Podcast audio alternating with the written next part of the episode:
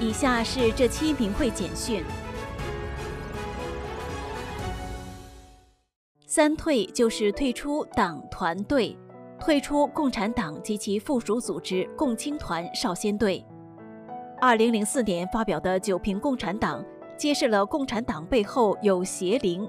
加入党团队共产组织的时候，要举手发誓，自愿把一切都交给共产主义。等于是把生命交给了共产邪灵，被打上了邪恶的兽的印记。当天要灭共产党的时候，打上这兽的印记的人就会一同遭殃。三退就是宣布过去给共产邪灵发过的毒誓作废，抹去兽的印记，避免成为共产党的陪葬。用真名、化名、小名都可以，但必须是本人真心同意。神看的是人心。九评共产党的发表引发了退党大潮，目前已经有超过四点二亿人在大纪元的退党网站上声明退出中共党团队。法轮功学员在三退大潮中扮演着重要角色，这里就讲几则法轮功学员劝三退的故事。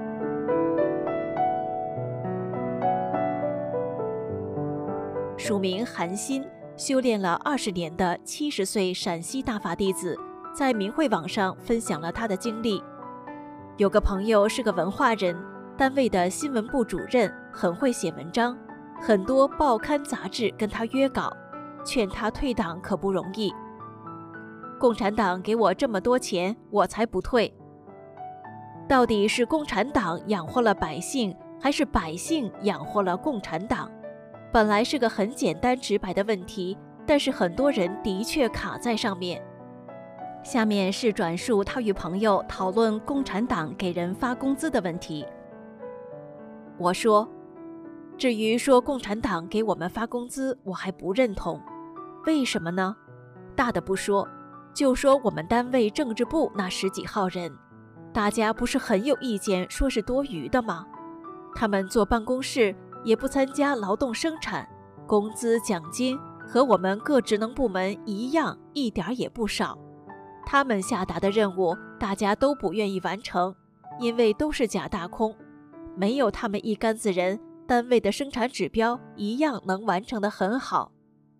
他说：“我说的好，就是这个理。”我看他很认同，就又说：“那我们单位的工资奖金是政治部的人发的。”没有他们十几人，工人还能多分点奖金？是共产党给的吗？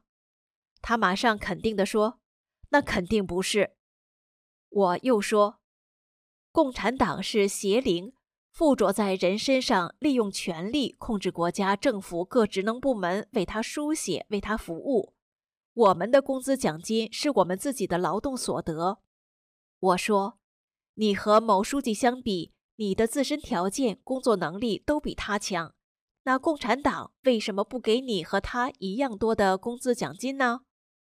他笑了。就此，我又讲了三退的真相和天灾是人祸惹的，他也认可。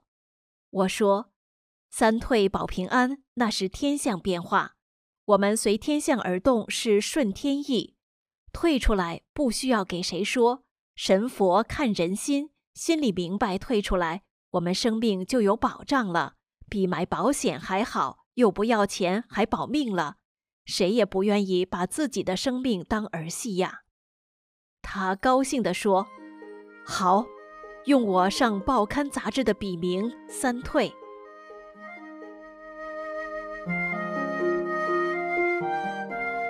这是法国大法弟子分享的劝三退故事。二零二四年一月五日，我仍然去法国的春天商场真相点讲真相，遇到六位从中国大陆来的男子，穿着西装，打着领带，陪同他们的一个法国人，可能是翻译吧，用中文给他们介绍。几人漫步往一家商场走，我利用机会跟他们讲真相，因为时间很短，他们就走进商场了。我和他们讲。不想耽误你们时间，我长话短说，就是告诉你们三退保平安：退党、退团、退少先队，把举手宣誓为共产主义奋斗终身、为党贡献生命的誓言退了，保个平安。这时，有的人微笑，有的人点头。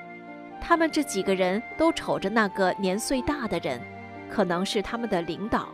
我说：“共产主义是马克思弄出来的，我们不能背叛自己的祖国，做马克思的子孙。其实你们比我知道的多。”中国古人不轻易发誓，发誓是灵验的。你看，现在天灾人祸、疫情病毒频频出现，中国最严重，都不是偶然的。把誓言退了，保个平安，好吗？那个年岁大的人一边嘴里对我喊着：“你赶紧走开，走开，我们有事要做。”一边把其他几个人支开。看那几个人已走开，他马上跟我讲。你讲这些我都知道，共产党根儿都烂透了，站不稳了，一推就倒。我比你明白，我是党员，我退，可不能跟他们讲，会打小报告的。我从商场出来，看到前面走来四个二十几岁的年轻人，一个女孩，三个男孩子，还有一位三四十岁左右的男青年，上前跟他们讲真相。他们都点头认可。讲到疫情是从中国武汉传遍全世界，中共瞒报疫情真相，死亡人数惨重。直到现在，中国各地还继续泛滥疫情，中共不报不管，继续掩盖疫情真相。所以，我们赶快退出中共所有组织，三退保平安。他们都很快的退了。那位女孩子说。我们是从上海来的，三年疫情给我们害惨了。